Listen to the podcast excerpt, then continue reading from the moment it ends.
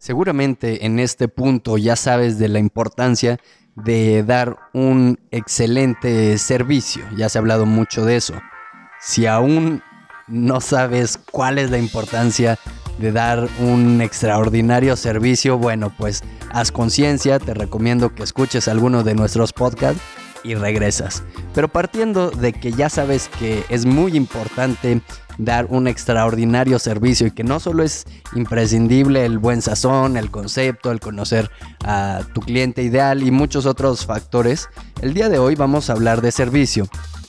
Y bueno, eh, seguramente eres dueño de, un restaurante o, de un negocio gastronómico y quisieras tú que tus meseros eh, fueran mejores, tal vez no estás satisfecho con el desempeño de, tus meseros o posiblemente estás por abrir o ya abriste tu restaurante y tú estás haciendo la función de mesero y quisieras saber cómo mejorar eh, para ser un extraordinario mesero. Aunque el título diga un buen mesero, siempre me gusta dar un paso más, ¿no? Así que eh, el día de hoy te voy a comentar solamente algunas eh, cualidades, algunas habilidades que debe de tener un buen mesero, porque parte del generar el cambio de que tu, tu staff brinde un mejor servicio o que tú puedas dar un mejor servicio es hacer conciencia de cuáles son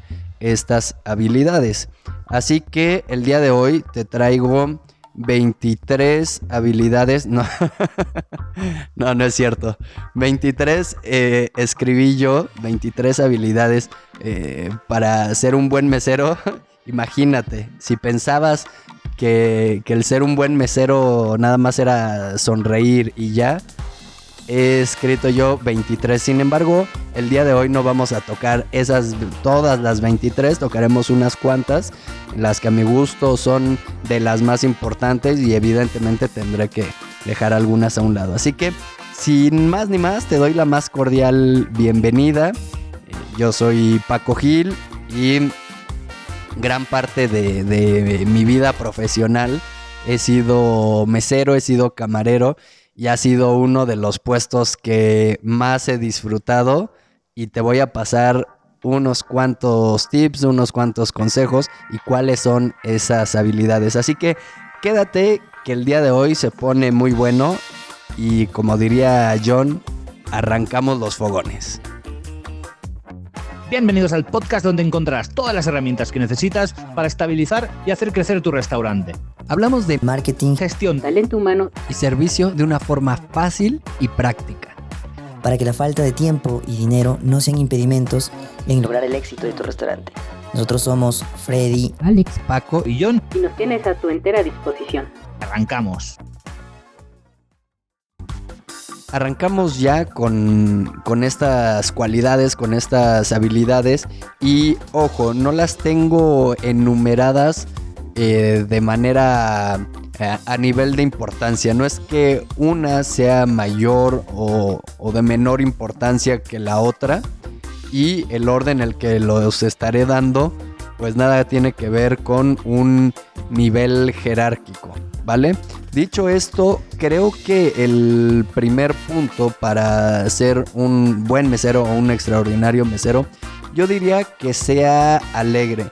Y con esto va a sonar un tanto mm, eh, utópico, filosófico y motivador, pero desmenucémoslo un poquito y vayamos al centro de esto. No me refiero que el mesero tenga que estar eh, toda la jornada laboral con una sonrisa. Si bien es cierto, ya se ha mencionado mucho de, la importancia de la sonrisa y se dice que la sonrisa es parte del uniforme.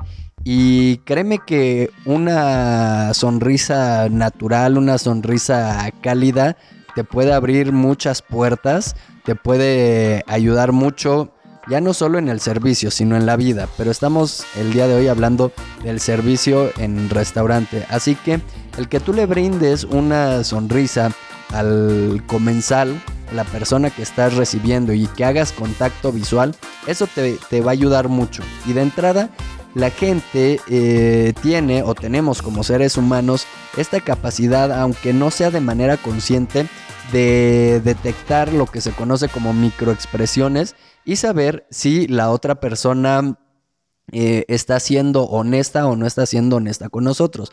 Entonces, si la sonrisa es fingida, si mm, el mesero tiende a ser una persona eh, enojona o está amargada con la vida, no disfruta su trabajo, pues por mucho que finja la sonrisa, pues el cliente lo va a notar y de manera a veces consciente y de manera a veces inconsciente, pues lo va a percibir y, eso ya empieza a darle un tachecito a tu servicio. Entonces, a mí me encanta este tema, eh, esta frase, perdón, de hazlo con pasión o cambia de profesión. Y creo que aplica acá. Creo que, eh, y esto nos lleva al siguiente punto, que ahorita vamos a ver qué es la actitud de servicio. Entonces, si la persona que está brindando el servicio, en este caso de mesero, pero aplica igual para em, cajero, cajera, si tiene contacto directo con el cliente, para hostes, para barman, para todos aquellos que, brindan el servicio de cara al cliente, eh, en este caso en particular el mesero o camarero, eh, pues que disfruten de, de su trabajo. Y acá eh, si eres dueño o estás por ser dueño de, un restaurante o eres gerente o, tienes algún alto mando en, el negocio gastronómico, pues ve de qué forma puedes hacer que la gente que, digamos, a nivel jerárquico está debajo de ti, disfrute su trabajo. Y, y también es importante saber distinguir eh, pues cuándo es momento para divertirse y para hacer bromas y cuándo hay que estar eh, más enfocado en, el trabajo. Pero sin duda alguna hay momentos en los cuales puede ser eh, muy divertido el, trabajo. Incluso cuando lo estás brindando, porque creo que de eso se trata, de que tú disfrutes. Si no disfrutas el trabajo, el servicio que estás dando como mesero, créeme que no, no va a ser tan bueno como podría serlo. Así que disfrútalo y, y te digo, trata de contratar o de tener a meseros dentro de lo que cabe felices, ¿no? Aunque suene un poco romántico. Y pasemos al segundo punto eh, de muchos que hay, pero que tocaremos el día de hoy, que es eh, la actitud de servicio. Esto está unado con, la sonrisa, está ligado con el tema que te comentaba de, la felicidad. Hay personas que, mm, que no les gusta servir, que no les gusta ayudar, que no son nada empáticas, que, mm, que bueno, pues la verdad es que no están hechos para, para ese trabajo. Dentro de un restaurante o un negocio gastronómico existen varios puestos, entonces un almacenista, por ejemplo, no va a tener tanto contacto con, con gente, ¿no? Más que eh, con el personal de cocina, el de barra, que lleguen por el pedido y listo, y proveedores, y casi que se acabó.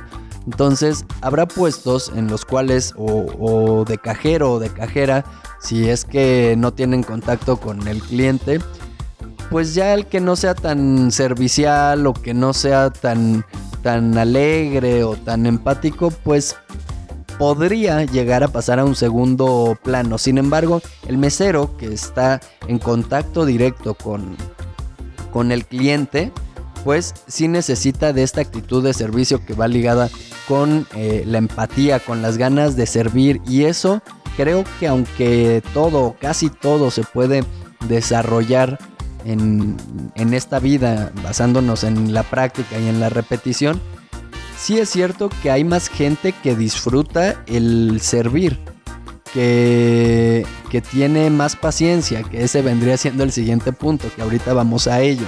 Así que quédate hasta el final de este episodio, ¿va? Hay gente que, que está en su ADN el servir, el ayudar, el ser empático. Y en la medida de que tengas estas personas con actitud de servicio, pues tu servicio evidentemente va a ser eh, mucho mejor, ¿no? Entonces ese es un primer punto. Si no tienes estas personas, pues una, si así lo deseas, tratar de desarrollar en ellos esa actitud de servicio si es que las personas tienen las ganas de, de generarlo, porque muchas veces eh, es parte de, mm, de nuestro, pues sí, de nuestro ADN, de nuestro carácter, temperamento, el, el tal vez ser explosivos, tal vez ser enojones o tal vez lo que sea. Sin embargo, eh, muchas veces se tiene estas ganas y, estas, y esta disposición de querer cambiar esos aspectos que no nos sirven pues tanto en nuestra vida personal como en nuestra vida profesional y hay gente que quiere cambiar y que dice oye pues yo no soy eh, paciente la verdad es que me enojo muy rápido, pero quiero mejorar eso. Y es cuestión de práctica y mucho de disposición. Entonces, si tienen disposición eh, tus meseros o tú que estás haciendo la función de mesero, pues va a ser mucho más fácil. Es cuestión de hacer conciencia, eh, de practicar mucho, de ensayar, en fin, y se puede lograr, se puede tener un gran avance en corto tiempo. Sin embargo, si tus meseros no tienen de plano esta eh, actitud de servicio y además de eso tienen una apatía y no tienen ganas de mejorar ni de superarse y eso está dañando tu negocio o, el equipo que tú estás eh, liderando, pues la verdad es que lo mejor es decir adiós, decirles adiós a, esa persona o esas personas y contratar a alguien que sí tenga la actitud. Eh, es cierto que la aptitud es eh, bastante importante, pero creo que lo es igual de importante o incluso muchísimo más la actitud. Entonces, esto tú lo puedes notar desde la entrevista, desde el primer día, podrías tener ahí un esquema de tenerlo a prueba. Y la actitud de servicio se ve reflejada no solamente en, el servicio con los comensales, sino tú te das cuenta que si estás llegando, por poner un ejemplo, con, las compras como dueño, ¿quién de, de tu personal se acerca a ayudarte con las bolsas o con las cajas? Si estás por, eh, te ven cambiando un foco, por poner un ejemplo, ¿quién... Eh, pues te ponen la, escalera o te pasan la herramienta o te dicen que te ayudo, desde ahí ya te das cuenta que es una persona que le gusta servir, porque sería un tanto incongruente que una persona eh, tenga esta actitud de servicio, pero curiosamente lo tenga en, en, su ADN nada más para el trabajo, ¿no? No es que tengo mucha actitud de servicio. Pues, para cuando te pagan, ¿no? Pero eh, ni con tu familia, ni con tus amigos, ni, con tu jefe, ni con todos eh, lo aplicas, pues ahí no sé hasta qué punto sea real tu actitud de, servicio. Entonces, con esos pequeños detalles tú ya te empiezas a dar cuenta si lo tiene o no lo tiene, ¿va? Y eh, pues bueno, te comento, la actitud es muy importante. El siguiente punto eh, sería también el de la habilidad de ventas, porque incluso, por ejemplo, acá en México durante mucho tiempo se, llamaba mesero y hasta la fecha todavía, pero ha cambiado en, muchos lugares, ya se conoce como vendedor o mesero vendedor. Ya, ya depende de eh, la zona, del restaurante, eh, en fin, de varias cuestiones, pero sí es cierto que mm, el, mesero debe de ser un vendedor. Y eso en términos de, pues, de rentabilidad, de ganancias, de utilidades, de cantidad de aspectos eh, ahí administrativos, un buen vendedor, un buen mesero que tenga esta habilidad de, ventas, pues la verdad es que eh, pues te va a ayudar mucho que factures mucho más, te va a ayudar mucho a que tengas un negocio incluso más rentable, porque hay platillos que son caros y algunos meseros con tal de tener un cheque eh, promedio alto, o, bueno, de ese caso en particular, pues venden un platillo que es caro, sin embargo que no da un buen margen de ganancia. Entonces, si tienes un eh, mesero que, sabe vender, que es bueno vendiendo, pues tú le vas a decir, o el chef le va a decir, eh, oye, ayúdame a vender este platillo o esta bebida, o lo que sea. Entonces, sí es importante ya no solo para elevar la facturación, sino para poder brindar tú un buen servicio, el comensal debe de irse satisfecho. Y que el que sea un buen vendedor no significa que el cliente gaste muchísimo. A veces eh, el cliente no quiere gastar o no puede gastar mucho y o busca algo en particular y tal vez esa persona con tal de, de llevarse una, una mayor propina pues le vende algo que no y el cliente no se va a ir satisfecho. A veces es mejor vender un platillo que no sea tan, tan alto en, en, en precio, pero que sea lo que el comensal está buscando y que se vaya satisfecho y quiera regresar. Entonces ahí tú ya te estás ganando un cliente eh, como empresa, como dueño, pero también el, el, mesero, porque va a regresar esa persona y va a querer que lo atienda ese mesero en particular porque le sabe recomendar en base a, sus gustos, ¿no? Entonces eso es muy importante. Otro punto em, sería que tenga la idea de protocolo de servicio. A mí me gusta llamarlo más como secuencia de servicio, que son estos pasos que ha de llevar a cabo el, mesero desde que llega el comensal hasta que se va. Entonces debe conocer a la perfección cuáles son. En general, eh, pues hay, hay varios que se podría decir que, son universales y habrá otros de estos pasos que, que puedan adaptarse según al modelo de negocio. Pero mm, una sonrisa, salvo que el concepto del restaurante sea un restaurante eh, enojado y, lúgubre, ¿no? este, pues la sonrisa y el contacto visual, o al menos en, países de, habla hispana, pues no está de más, al contrario, ¿no? El recibir a la persona, el despedirla ya que se va hasta luego, señor Hernández, que le vaya eh, muy bien. Duro y dale con el señor Hernández, ¿verdad? Ni siquiera conozco a un señor Hernández, pero bueno. Este. Entonces, muchas veces ya el cliente está por irse y ya dejó la. ya pagó la cuenta, dejó la propina y listo. El mesero se le olvida en vez de estar al pendiente y, y despedirlo. ¿No? Entonces, eso, la despedida, así como la bienvenida, es igual de importante en este protocolo de servicio, en esta secuencia de servicio. Y eh, es por ello que es eh, bastante necesario que, el mesero conozca de, eh, del protocolo de servicio, la secuencia de servicio.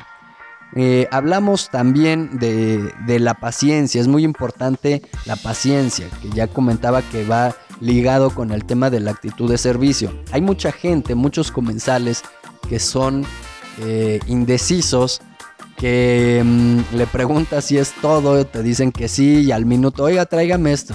¿Algo más? No, está bien, y al minuto, tráigame esto.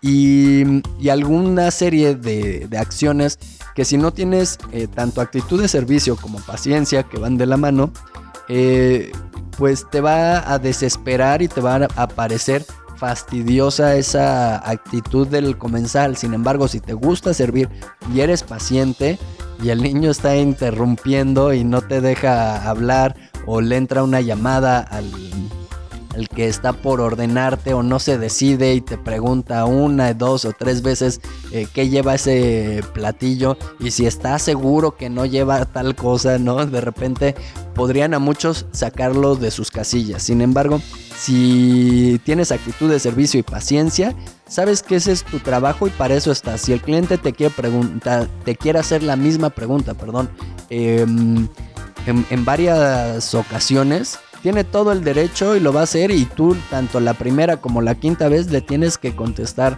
de buen modo y con una sonrisa eh, porque no le quedó claro y tal vez el que no sabe expresarse pues seas tú, ¿no? Entonces, o, tal vez el cliente no entiende, ni modo, se le explica una, dos o tres veces, ¿sale? Las que sean necesarias, las que el cliente eh, considere que, son necesarias. Mm, a veces estás muy ocupado, como diríamos en México, estás camote, y... Mm, y ya vas por un platillo y de repente te, te, detienen y oiga, no sé qué, pero y tú así por dentro de apúrate que tengo que ir por mis platillos, ¿no? Y esto pues no lo puedes ni decir ni expresar. ¿Te acuerdas que te dije de las microexpresiones? Pues bien, todo eso podrías tú no ser consciente de una microexpresión que le hiciste, pero el cliente ya lo detectó. Sin embargo, si eres paciente, pues eh, y, sabes comunicar, que ese también es otro aspecto, el tema de, la comunicación, pues bueno, el cliente va a detectar que esa paciencia que, se agradece mucho, ¿va? Eh, otro aspecto importante es la memoria, eh, recordar el nombre de las personas, por ejemplo, a los clientes frecuentes, eh, hay clientes que van cada semana, una o dos veces por semana o más, o cada 15 días y que recuerdes su nombre es importante, que recuerdes eh, qué bebida le gusta, qué platillo. Eh, todo eso es muy importante. O a veces si no tienes la comanda y el lápiz o la pluma a la mano, pues necesitas o tienes las manos ocupadas, pues necesitas de, una buena memoria para que te acuerdes también si alguna mesa eh, de camino que tú ibas a entregar los platillos te pidieron algo, ¿no? Limones o otra cuchara, otro plato, lo que sea, acordarte y no hasta que el comensal te diga ya enojado 10 minutos después, oiga joven, ¿qué pasó con los limones que le pedí? Ay, sí es cierto, disculpa, ahorita se los traigo. No, haces memoria.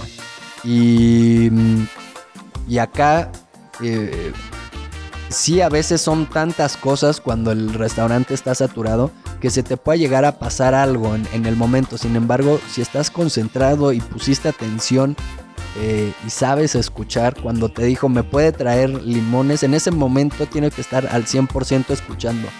Posteriormente, em, tal vez se te olvida, pero que es algo que, que yo suelo hacer en esos casos. Me detengo en cuanto puedo y me quedo viendo las mesas. Me quedo viendo tantito a las personas y me pregunto a mí mismo eh, mentalmente, ¿qué falta? ¿Qué más me pidieron? A veces tienes esa sensación de que te está faltando algo, ¿no? Y dices, algo se me está olvidando, ¿qué es? ¿Qué es? A ver, esta mesa ya tiene los platillos, no sé qué, con qué lo está comiendo, tiene las bebidas, bien, tal cosa, pum, esta mesa. Y de repente en lo que estás recapitulando, en lo que te estás acordando o estás viendo a la mesa o a los comensales, te acuerdas, ah, sí, claro, este, me pidió limones, pues sí, porque el, platillo que está comiendo el comensal, pues lleva limones, ¿no? O lo quiere compartir, ves que, que, que necesita compartirlo con otra persona y está así como casi que en pause, ah, acá me falta un plato que me pidió, cierto, se lo llevo. Entonces necesitas memoria, necesitas también ser muy observador, eh, trabajar bajo presión. Eh, cierro ya con, este sería el penúltimo eh, punto. Te digo que tengo apuntados 23, pero no va a dar tiempo para todos en esta ocasión. Eh, yo creo que haré una segunda parte la, siguiente semana. Eh, y eh, recuerda suscribirte a este podcast y seguirnos en Instagram como Air Podcast. Y bueno, la siguiente que te digo es trabajar bajo presión. Y esto es muy importante. Si te desesperas fácilmente, si te lo tomas todo personal si te estresas, si no sabes manejar tus emociones correctamente, eh, pues vas a estallar. Este ramo no es para personas que no sepan trabajar bajo presión, salvo que quieras trabajar tú o, tener un negocio con poca gente, ¿no? Un negocio, por así decirlo, poco exitoso, con, ¿sí? con pocas ventas y que... Mm, todo sea pausado y todo sea muy lento y pues adelante, ¿no? Sin embargo, en la gran mayoría de los casos no es así y hay horas pico en las cuales eh, pues llega la gente y de repente hay horas en las cuales pues casi no, no hay gente, ¿no? Entonces tienes tú que aprender a trabajar bajo presión y, y no tomarte nada personal. Muchas veces cosas que, que ni siquiera son personales, nos la tomamos personal. O sea, tal vez el, el comensal o tu compañero te hizo una pregunta, pero por un motivo en, en, particular que nada tiene que ver con lo que tú te estás imaginando. Muchas veces, ah, ¿por qué me está preguntando esto? Seguro no sé qué. Y la trae contra mí y me quiere demostrar que él es mejor que yo. Y, y híjole, cantidad de cosas, ¿no? Y nada más te está preguntando algo para, incluso hasta para ayudarte, ¿no? Así que hay que controlar nuestras emociones, hay que respirar, hay que hacer las cosas lo mejor que, que podamos, dar eh, nuestro 100% o si se puede más, pues más, y, y estar concentrados, estar enfocados. Básicamente es eso, hay cosas que se te escapan de las manos y lo que no puedas controlar, pues aprender un poco a soltarlo, a que si el cliente está de malas, pues ni modo, está de malas, que sí. Otra cosa que apunté, pero no vamos a ver ahorita, es que a veces hacemos un poco el rol de psicólogo, ¿no? Pero tampoco es nuestro... Mm, no depende de nosotros. E, en una medida sí, podemos influir para esa persona que llegó enojada pues se vaya contenta. Pero a veces por más que lo intentemos pues no. Y por más que demos nuestro mil por ciento pues no. Esa persona está amargada con la vida y no hay nada que puedas hacer pues ya está. No es personal. Pero si estás ocupado y aparte te estresas, eh, ese trabajo bajo presión no lo vas a poder eh, controlar y vas a explotar y le vas a hacer caras, le vas a aventar los platos, en fin. Entonces, eh, trabajar siempre bajo presión, siempre cuando se necesite de mayor velocidad, pues eres más veloz, eres más rápido y no te tomas nada personal, estás concentrado, tienes buena memoria, apuntas todo eh, si el chef eh, casi que te mentó la madre, eh, pues él también está bajo presión. Y, listo, no pasa nada, sí, chef, y te callas y te llevas el platillo y ya. Listo, no te pones a discutir, no, pero es que no es mi mesa, pero es que no sé qué, yo ya, llévatelo, listo, regresas, ¿no? Entonces, eso es importante. Y y otra cosa que, creo que también va de la mano, y es curioso porque los puntos no los desarrolló de tal forma que fueran de la mano, simplemente eh, consideré que eran esos, pero por azares del destino se fueron ligando, ¿va? Y ya el último para ir cerrando, entonces, es el de eh, ir un paso adelante. Esto nos ayuda con el tema de eh, trabajar bajo presión. Si te das cuenta, todo va ligado. Y eso que no estoy mencionando em, varias otras habilidades o características de un buen mesero, de un mesero excelente. Pero si, si tienes memoria, por ejemplo, si sabes trabajar bajo presión, eso te va a ayudar para ir un paso adelante.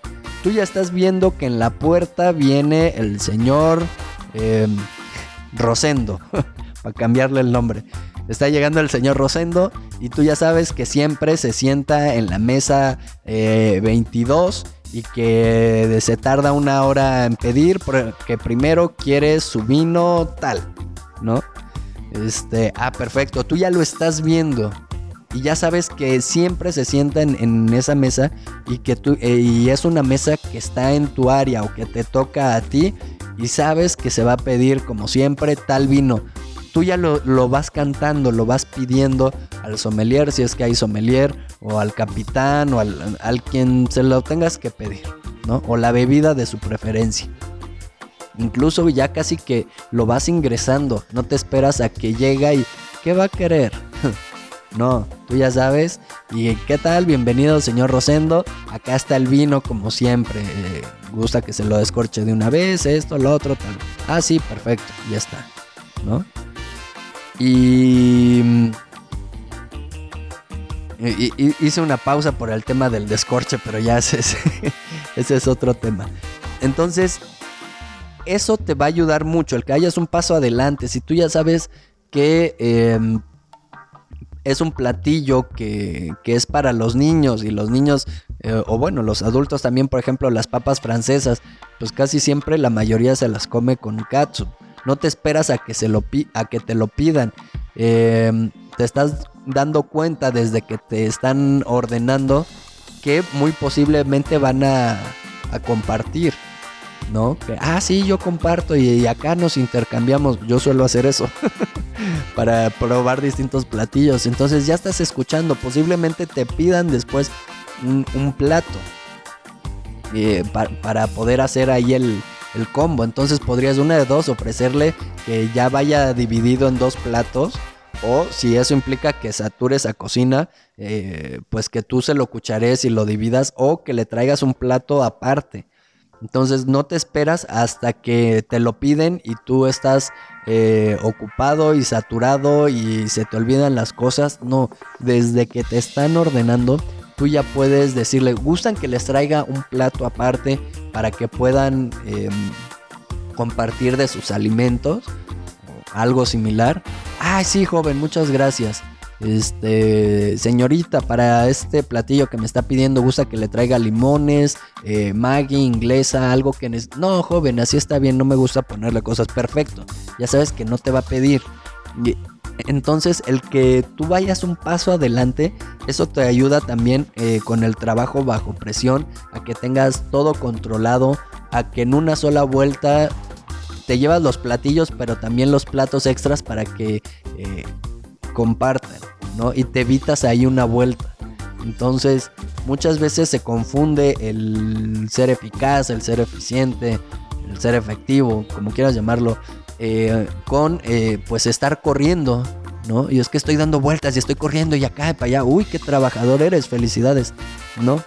Tal vez no sabes organizar y habrá un mesero que no lo veas corriendo, que lo veas tranquilo, que hasta se da su tiempo eh, de platicar con los comensales y tiene todo controlado, tiene todo en orden.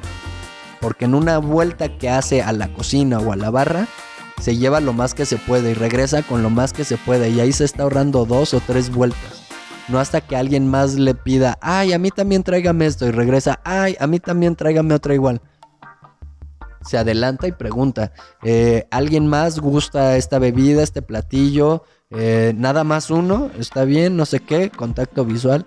Ah, no, yo también. Ok, entonces serían dos, ¿de acuerdo? Nada más. Haces una pausa, te quedas viendo. No, ¿sabe qué, joven? Siempre y yo también. Perfecto, serían tres entonces correcto. Eh, tres de estas bebidas, ¿no? Tres vasos con agua, lo que sea.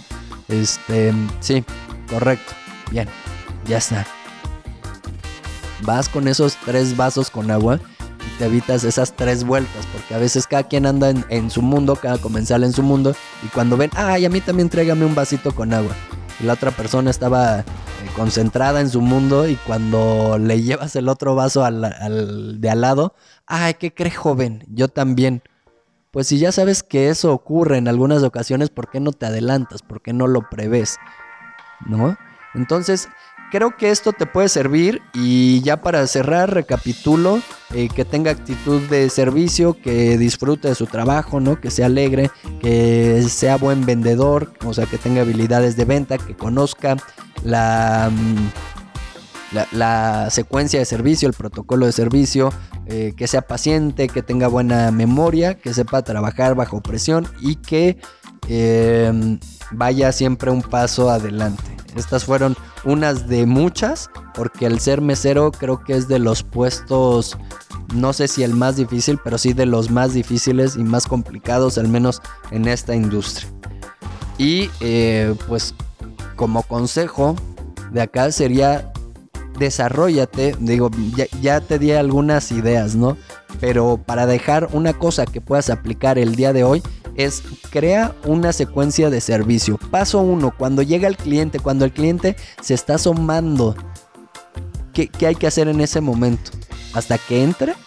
¿O se le dice buenos días desde que está indeciso? ¿Cómo se le dice buenos días? Eh, ¿Cuál es el paso 2? ¿Cuál es el paso 3? ¿Cuál es el 4? Esto te va a ayudar mucho para estandarizar tu, tu servicio lo puedes empezar a hacer desde hoy si es que no lo tienes. Ese sería mi consejo.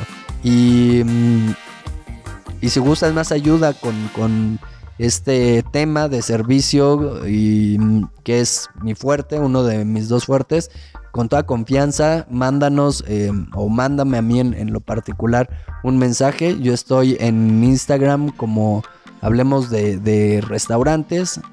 Y este, o mándanos un mensaje a, a Air Podcast en, en Instagram.